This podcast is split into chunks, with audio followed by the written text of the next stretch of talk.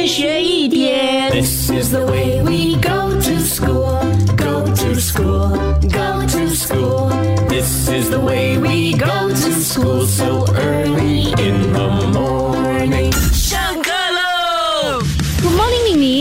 今天是十二月二十二号，也是冬至，所以老师要祝你冬至快乐。呃，冬至快乐！冬至这一天呢，就是要吃汤圆哦。为什么呢？因为在冬至的时候呢，白天较短，黑夜非常的长，所以呢，汤圆呢、就可以希望说吃了之后呢，白天日照的时间越来越长。当然，汤圆呢也可以形容团圆以及圆满。吃汤圆的时候一定要特别注意哦。首先，红色的汤圆还有白色的汤圆呢，是分别代表着金和银，两种汤圆都吃才能够包金包银。